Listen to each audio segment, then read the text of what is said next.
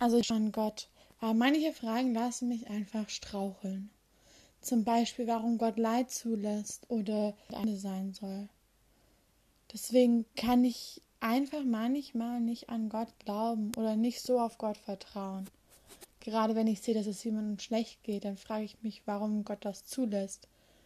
Aber eigentlich will ich ja an Gott glauben. Und damit herzlich willkommen zum Wunderherz Podcast. Heute stellen wir uns die Frage, wie gehe ich mit Zweifeln um? Denn, um ehrlich zu sein, Gott vertrauen ist leicht gesagt, aber schwer gehandelt, denn an manchen Situationen, manchen Tagen, da fragen wir uns einfach, warum lässt Gott das zu? Wieso äh, sollte Gott sowas machen? Liebt Gott mich überhaupt? Ähm, gibt es überhaupt einen Gott, gerade wenn es uns schlecht geht und wir nicht mehr weiter wissen, kommen diese Zweifel hoch. Und deswegen möchte ich euch heute so ein paar Dinge auf den Weg mitgeben, die euch hoffentlich bei euren nächsten Zweifeln helfen und mal sehen, ob es euch weiterbringt. Wir müssen erstmal schauen, wie betrachten wir Zweifel. Sind Zweifel für dich das Gegenteil von Glauben? Wenn das der Fall ist, dann solltest du mal drüber nachdenken. Denn du zweifelst ja nicht nur Gott an, du zweifelst ja auch Menschen in deinem Umfeld an, denen du vertraust. Du hast zum Beispiel bestimmt als Kind oder Teenager mal an deinen Eltern gezweifelt und dachtest, sie wollen dir nur den Spaß verderben, weil sie dich nicht auf diese Party gelassen haben oder dich nicht mit 14 schon haben Alkohol trinken lassen, so wie alle anderen in deiner Klasse. Oder weil du nach der Abschlussfeier nicht noch äh, mit den anderen feiern durftest. Du bist dann der Meinung, sie meinen es nicht gut mit dir. Wenn du dann aber ein paar Tage, Wochen später auf diese Situation zurücksiehst und erzähl, die Erzählungen der anderen mitbekommst zum Teil, dann wird dir schnell klar, dass es eigentlich doch eine gute Entscheidung von deinen Eltern war, dich nicht dorthin zu lassen oder dir das zu verbieten. Einfach, weil sie genau wussten, dass es dich nicht weiterbringen würde und dass es nicht gut für dich ist, wenn du dich jetzt mit 14 und total abschießt oder wenn du auf eine Party gehst zu jemandem, wo deine Eltern wissen, dass diese Person es nicht so genau mit, nimmt mit Gesetzen und Regeln. Und du erkennst dann später, dass eben die Handlung deiner Eltern richtig war. Und das ist der Punkt. Du hast sie angezweifelt, aber dadurch, dass du sie angezweifelt hast, hast du gezeigt, dass du ihnen eigentlich vertrauen möchtest. Dadurch, dass du sie angezweifelt hast, hast du deinen, haben deine Zweifel deinen Glauben gestärkt, weil diese Infragestellung plötzlich gezeigt hat, okay, sie meinen es wirklich nur gut mit mir. Kommen wir zum zweiten Punkt. Und zwar, wer keine Fragen stellt und keine Antworten sucht, kann nicht wachsen. Wenn ich als Kleinkind niemals frage, warum ist der Himmel blau oder ähm, warum schmeckt das Essen so gut oder keine Ahnung, warum stehe ich auf der Erde und falle ich vom Südpol runter, wenn ich dort stehe? Wenn ich solche Dinge nicht frage und das nicht wissen will, es mich nicht interessiert, dann bleibt mein Verständnis von der Welt ganz, ganz klein.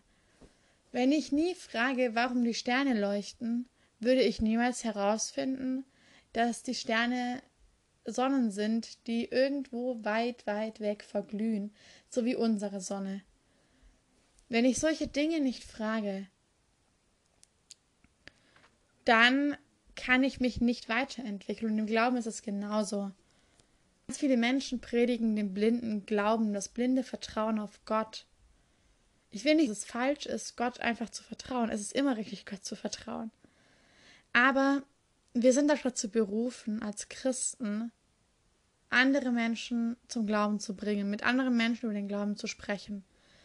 Und du kannst mit anderen Menschen nicht über einen Glauben sprechen, den du selbst nie in Frage gestellt hast, denn dann kannst du die Fragen dieser Menschen weder verstehen noch beantworten. Wenn du aber an deinem Glauben gezweifelt hast, Fragen gestellt hast wie warum lässt Gott Leid zu oder ähm, ist die Evolution wahr oder warum gibt es so viel Hunger auf der Welt? Dann kann diese Dinge, wenn sie dich gefragt, wenn jemand dich fragt, auch nicht beantworten. Wenn jetzt ein Atheist zu dir kommt und sagt, wenn Gott allmächtig ist und gut, warum lässt er dann Leid zu? Ist es ein Totschlagargument, wenn du keine Antwort darauf weißt? Wenn du aber eine Antwort darauf weißt, es gibt verschiedene Antworten auf diese Frage. Wenn du willst, dann mache ich da mal was Extranes drüber. Ich will jetzt hier nicht drauf eingehen, groß, aber wenn du auf so eine Frage eine Antwort weißt, ist es kein Argument mehr gegen den Glauben. Und das ist bei sehr vielen Dingen im Glauben so. Wenn du gefragt wirst, ist die Evolutionslehre wahr und du kannst ohne eine Begründung Nein sagen, dann wird das nicht als wissenschaftliche oder gute Meinung anerkannt. Wenn du aber einen Grund dafür hast, Nein zu sagen, eine andere Art, das auszudrücken, dann eine, eine andere Art, irgendwie das zu widerlegen. Zum Beispiel, dass nichts aus sich selbst heraus entstehen kann, ohne jeden Grund. Ähm, dass es für jede, jedes ja, was alles, was passiert, einen Grund, eine Ursache benötigt für eine Wirkung. Ähm, in der Chemie ist das nämlich so Aktion, Reaktion. Auf jeden Fall, wenn der Urknall, wenn du davon ausgehst und der wird nicht angestoßen von nichts, dann kann es keine Evolution geben. Und zum Beispiel kann auch aus keinem Leben kein Nicht-Leben entstehen. Also es ist unmöglich, dass aus etwas nicht lebendigem Leben entsteht.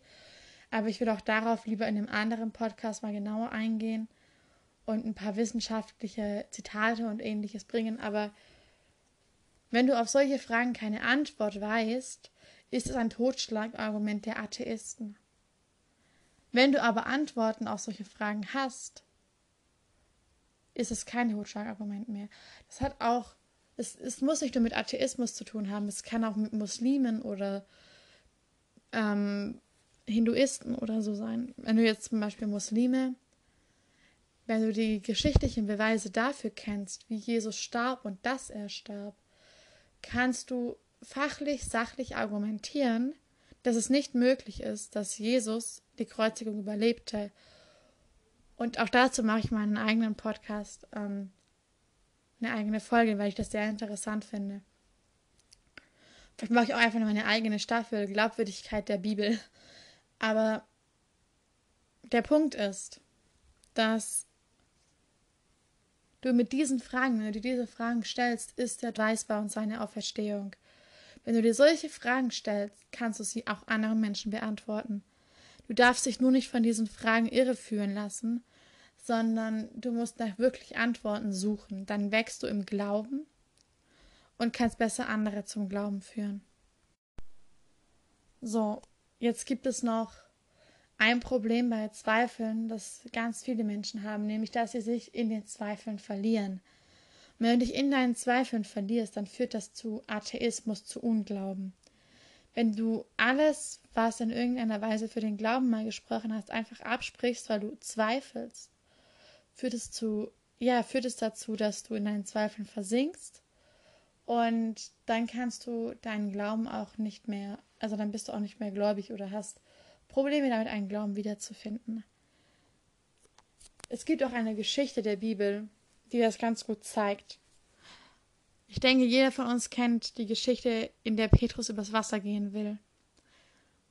Und es beginnt ja eigentlich damit, dass Jesus auf die Jünger zugeht über dem Wasser und sie denken, das sei ein Geist oder irgendetwas Gruseliges, irgendein schlechter Geist. Und Jesus ruft aber über das Wasser, fürchtet euch nicht, ich bin es. Und Petrus steht ja auf und sagt, Herr, wenn du es bist, dann lass mich zu dir kommen. Und Petrus geht über das Wasser einige Schritte, doch dann sieht er die Wellen, die hohen Wellen, die über seinem Kopf zusammenschlagen drohen, zusammenzuschlagen drohen, ja. Und er zweifelt. Er zweifelt an der Macht Jesu. Er zweifelt daran, dass Jesu ihn trotz dieser Wellen, der Mann, der dem Sturm gebietet, dass dieser Mann ihn trotz der Wellen einfach übers Wasser laufen lassen kann. Er zweifelt daran. Und in diesem Moment überwältigen ihn seine Zweifel und er sinkt. Er geht unter. Der Punkt ist aber nicht der, dass er untergeht. Das hört er nicht auf. Sondern es hört mit dem Ruf auf, den Petrus sagt und der für, glaube ich, jeden Menschen im Zweifel das Wichtigste ist. Nämlich mit dem Ruf, Herr, hilf mir. Mit der Aussage, Gott, ich weiß, dass du mir helfen kannst, also hilf mir, rette mich. Ähm, und Jesus läuft auf Petrus zu, greift seine Hand und zieht ihn aus dem Wasser.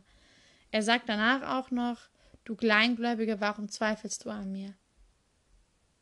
Aber er hilft ihm. Und das ist der Punkt. Gott hilft uns in unseren Zweifeln, wenn wir zu ihm schreien, wenn wir ihn darum bitten. Wenn wir Gott darum bitten, hilft er uns, so wie Petrus. Petrus ruft, hilf mir, und Jesus kommt und rettet ihn. Und wir sollten in den Zweifeln genauso sein wie Petrus. Wenn wir wissen, wir können darauf keine Antwort finden, wir wissen nicht mehr ein noch aus, dann sollten wir hinstehen und rufen, Herr, hilf mir. Okay, eine weitere Möglichkeit, mit Zweifeln umzugehen, ist zu sagen, okay, ich kann dem Wort Gottes, der Bibel, nicht mehr vertrauen. Vielleicht ist es gar nicht das Wort Gottes, vielleicht gibt es keinen Gott. Und dann hörst du auf, in der Bibel zu lesen. Das ist das Schlechteste, was du tun kannst. Denn die Bibel hat viele Antworten, gerade auf Fragen nach dem Leid der Welt oder auf Fragen nach Liebe, nach der Liebe Gottes oder nach Gottes Plan. Gott kann durch die Bibel zu dir sprechen und hat, ja, die Bibel hat sehr, sehr viele Stellen, in denen es sich auch mit Zweifeln beschäftigt. Und Du hast, falls du nicht gerne Bibel liest, hör dir gerne mal eine Folge an zum Thema Bibel lesen. Ähm, da habe ich ein paar Tipps, ja, ausgeführt, aber ich möchte mich ganz kurz darauf eingehen. Und zwar, wenn du tatsächlich sagst, okay, ich habe eine bestimmte Frage. Zum Beispiel, ähm, woher kommt das Leiden der Welt? und du durchsuchst die Bibel nach dem Stichwort Leid, wirst du einige Stellen finden. Du kannst auch googeln, Leid, woher kommt das Leid der Welt, Bibel. Bibelstellen. Das kannst du auch googeln, das ist das Schöne in der heutigen Zeit, du kannst alles mit Google herausfinden. Dann wirst du Stellen finden. Und dann kannst du die Stellen immer noch selbst bewerten, das sage ich nicht, aber du musst Gott durch die Bibel auch die Möglichkeit geben, mit dir zu sprechen und sie nicht direkt verteufeln oder beiseite legen, nur weil du gerade zweifelst. Also lies die Bibel vor allem und gerade im Zweifel. Wenn du Gottes Plan, Gottes Schöpfung, was auch immer in Frage stellst, beschäftige dich einfach mit dem Gegenteil. Ich weiß, das klingt jetzt sehr ironisch, aber gerade beim Thema Schöpfung, beschäftige dich mit den Belegen für die Evolution. Beschäftige dich mit den Theorien der Evolution und überlege dann, ob das logischer ist als das, was die Bibel über die, die Entstehung der Welt sagt. Geh hin, ach, das Gegenteil an. Einfach das Gegenstück dazu an. Und stell dir dann die Frage, was ist logischer? Was, was ist mehr, hat mehr Sinn, ergibt mehr Sinn? Und vor allem, was kann ich eher vertreten? Was ist, entspricht eher meiner Meinung, was kann ich vertreten und wo kann ich auch sagen, okay, es ist vielleicht das, was alle denken oder auch nicht, aber es entspricht der Logik und es ist so möglich.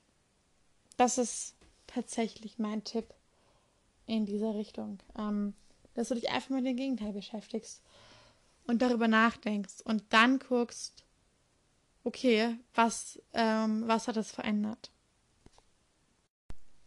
Der nächste Tipp ist, höre dir Vorträge und Predigten an oder sieh dir Vorträge und Predigten an, die über die Glaubwürdigkeit der Bibel und ähnlichem sprechen, also die darüber über deine Fragen sprechen. Wenn du sagst, du hast eine konkrete Frage, wie entstand die Welt oder wie entstand die Bibel, was mit den Apokryphen? Dann such einfach in YouTube, ist die Bibel glaubwürdig oder ähm, apokryphen. Du wirst Videos darüber finden. Und das ist das Schöne daran. Wenn du sagst, du willst das suchen und du findest dann Videos, die das erklären, die da logisch hingehen, dann kannst du auch tatsächlich mal sehen, wie die Bibel entstand. Und es gibt da sehr viele gute Menschen, die das gut gemacht haben. Mitunter Werner Gitt und das Institut für Glaube und Wissenschaft, die da sehr wissenschaftlich und sachlich drangehen. Und ähm, gerade Werner Gitts Predigt mag ich wirklich sehr, sehr gerne, weil dieser Mann einfach, er ist Ingenieur und er geht auch mit diesem mathematisch-Ingenieur-Gedanken daran. Er hat zum Beispiel eine Reihe zehn Gründe für den Unglauben die er dann widerlegt bzw. belegt und ähm, zeigt, ob diese Gründe sinnvoll logisch sind. Und ich gebe dir einfach den Tipp, den mal zu googeln oder auf Sermon Online dir ein paar Predigten zu diesen Themen reinzuziehen. Es ist sehr hilfreich. Du kannst natürlich auch Bücher lesen, wie der Fall Jesus oder Mann, Myth, Messias, also Mann, Mythos, Messias. Oder es gibt also es gibt viele Bücher, wo darüber sprechen. Du kannst natürlich auch Bücher von Bart Ehrmann zum Beispiel lesen, der die Bibel eher,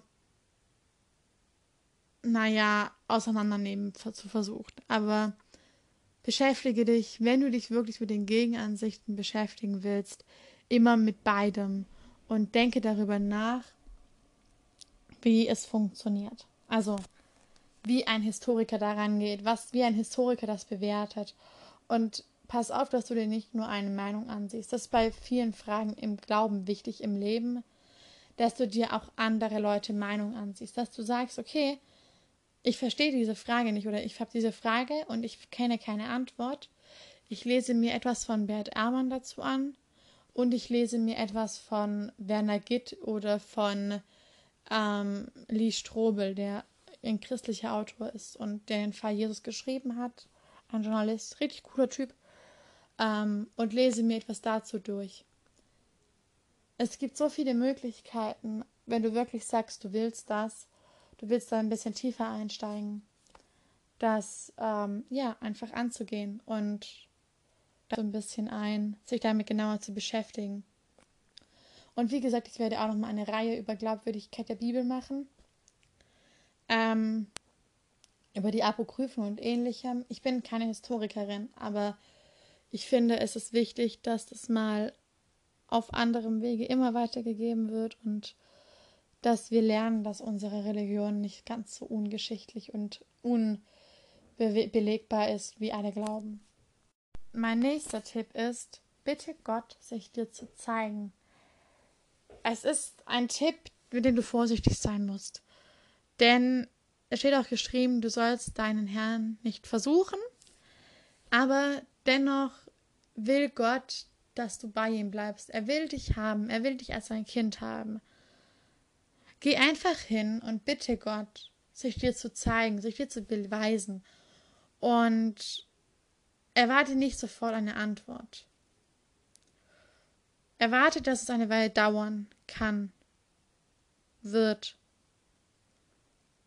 es ist egal, aus welcher Glaubensrichtung du jetzt gerade kommst und der du es anhörst, aber einfach dir die Wahrheit zu zeigen. Und zum Beispiel, ich glaube, im Lukas-Evangelium schreibt Lukas, ähm, wer dieses Buch mit dem Heiligen Geist liest, der wird erkennen, dass ich die Wahrheit sage. Und genau das ist der Punkt. Lass dich Gott, lass sich Gott dir beweisen. Durch was auch immer, durch einen Traum, durch was auch immer. Aber sei auch darauf gefasst, dass er antwortet und rechne damit, dass er antwortet. Denn dann achtest du auch mehr darauf. Ein Tipp, den ich persönlich ganz gut finde, ist, ja, etwas ist, das jeder tun sollte im Allgemeinen. Und zwar sprich mit deinem Pastor oder Jugendleiter über deine Zweifel. Denn der Punkt ist, dein Pastor oder Jugendleiter oder was auch immer, Prediger, deine Eltern, ähm, haben sich vielleicht schon mit demselben Zweifel auseinandergesetzt und können dir vielleicht Antworten geben. Und weil du ihnen vertraust und sie gut kennst, wiegen ihre Antworten für dich persönlich auch mehr als die Antworten eines Wildfremden vielleicht. Das kann ich dir nur ans Herz legen, einfach über deine Zweifel zu sprechen. Denn manchmal ist es eine relativ einfache Antwort für deine Zweifel. Es gibt eine recht leichte Antwort oft. Nur übersehen wir die. Mein vorletzter Punkt ist, hör dir das von anderen Menschen an. Klingt komisch, ich weiß, aber es gibt zum Beispiel auf YouTube bei ERF Mensch Gott hunderttausende Videos gefühlt, die von Menschen erzählen, die von verschiedensten Richtungen zu Gott hergekommen sind. Die davon erzählen, dass sie Satan angebetet haben oder die davon erzählen, dass sie buddhistisch waren oder muslimisch oder dass sie ähm, Atheisten waren und wie sie zum Glauben gekommen sind. Es gibt so viele Menschen, die darüber sprechen. Such es einfach auf YouTube. Vielleicht gibt es einen Menschen, der zu seiner Situation passt. Es gibt auch, es gibt auch Menschen, die schon gläubig waren und nicht von ihrem Weg zu Gott erzählen, sondern zum Beispiel von ihrem Weg zur Vergebung oder ihrem Weg zur, ja, mit ihrem Partner sich wieder zu versöhnen oder ihren, ja, ihre Kinder wieder zu sehen und auch einfach, was sie mit Gott erlebt haben und nicht nur ihre Bekehrung. Ganz viele sprechen über ihre Bekehrung, die meisten, gerade bei ERF Mensch Gott. Aber es ist einfach stark, wie viele Menschen, ähm, wie die Menschen zum Herrn finden und wie Gott sich auch offenbaren kann wenn es für diese Person wichtig ist. Du musst immer aufpassen, dass du dich nicht mit anderen vergleichst. So, okay, ich kann nicht glauben, weil sowas hat Gott in meinem Leben nicht getan. Sondern dass du dann eher daran gehst und es als Bestätigung deines Glaubens siehst.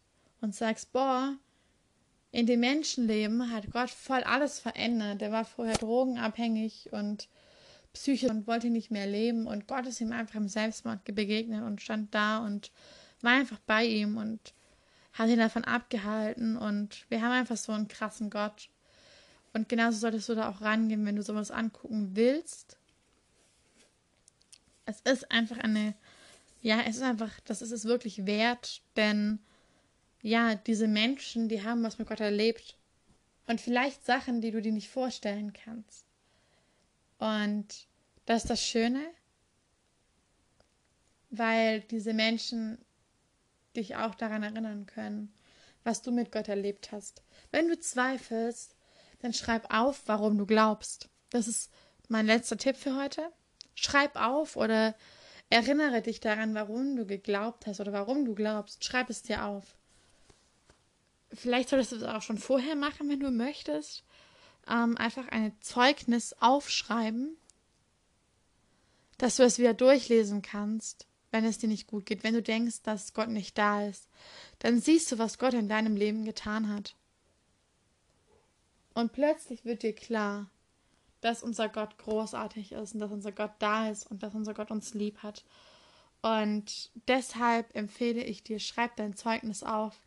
Entweder jetzt, wenn du noch nicht zweifelst, falls du noch nicht zweifelst, oder jetzt im Zweifel. Je nachdem, in welcher Phase du gerade bist. Und immer denk daran, Zweifel sind nichts Schlechtes. Zweifel Schlechtes, denn sie können deine Beziehung zu Gott stärken, wenn du richtig mit ihnen umgehst. Ich hoffe, meine zehn Tipps, mehr oder weniger, haben dir weitergeholfen. Ich hoffe, dass du jetzt ja auch einfach ein anderes Mindset und eine andere Haltung gegenüber Zweifeln hast.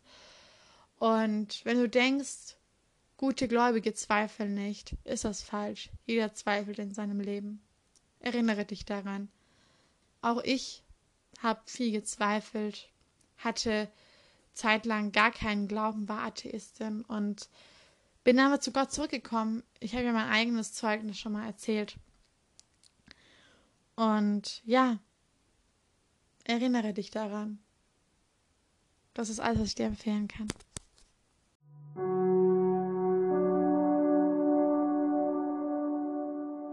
Ich würde jetzt nochmal mit dir gemeinsam beten, denn ich denke, das Gebet extrem wichtig für uns ist. Und deshalb dich, für euch, für für alle, die irgendwie gerade am Zweifeln sind und die sich das anhören. Herr im Himmel, ich danke dir einfach dafür, dass du diese Menschen zu diesem Podcast ja, gezogen hast, dass du diese Menschen, diese Person, die jetzt gerade zuhört, einfach dazu gebracht hast, sich diese Folge ganz anzuhören und dass du auch einfach durch mich vielleicht in ihr Leben sprichst. Ich bitte dich, Herr, dass diese Person ihre Zweifel, trotz ihrer Zweifel, einfach sich zu dir umkehren kann und sich an das erinnern kann, was du schon Tolles für sie getan hast, Herr. Herr, ich möchte dich auch darum bitten, dass die Menschen, die diesen Podcast gerade anhören, ja in Liebe zu dir brennen und plötzlich verstehen, wer du wirklich bist und dass ihre Zweifel sie nicht von dir wegbringen, sondern ja näher zu dir hinbringen.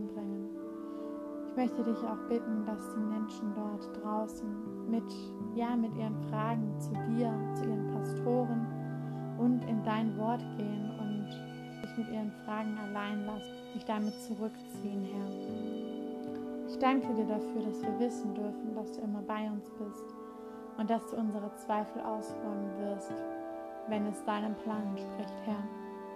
Ich danke dir dafür, dass jeder Mensch seine eigene Geschichte mit dir hat und niemand nur aus Gewohnheit glaubt, der wirklich glaubt, Herr. Bitte dich, dass du uns einfach die nächste Woche behütest und dass du diese Menschen begleitest, die da draußen gerade zuhören und dass du ihnen auch immer wieder deine Liebe und Gegenwart zeigst bist ein wundervoller und großartiger Gott. Und ich bin dir dankbar dafür, was du im Leben jedes Einzelnen bewegt hast und noch bewegen wirst. Und ich danke dir, dass dein Plan perfekt ist. In Jesu Namen.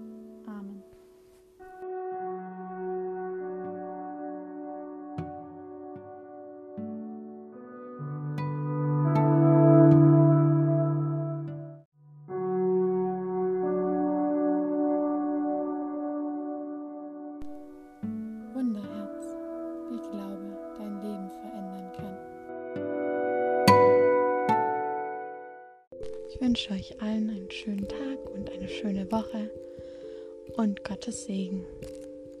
Bis zum nächsten Mal.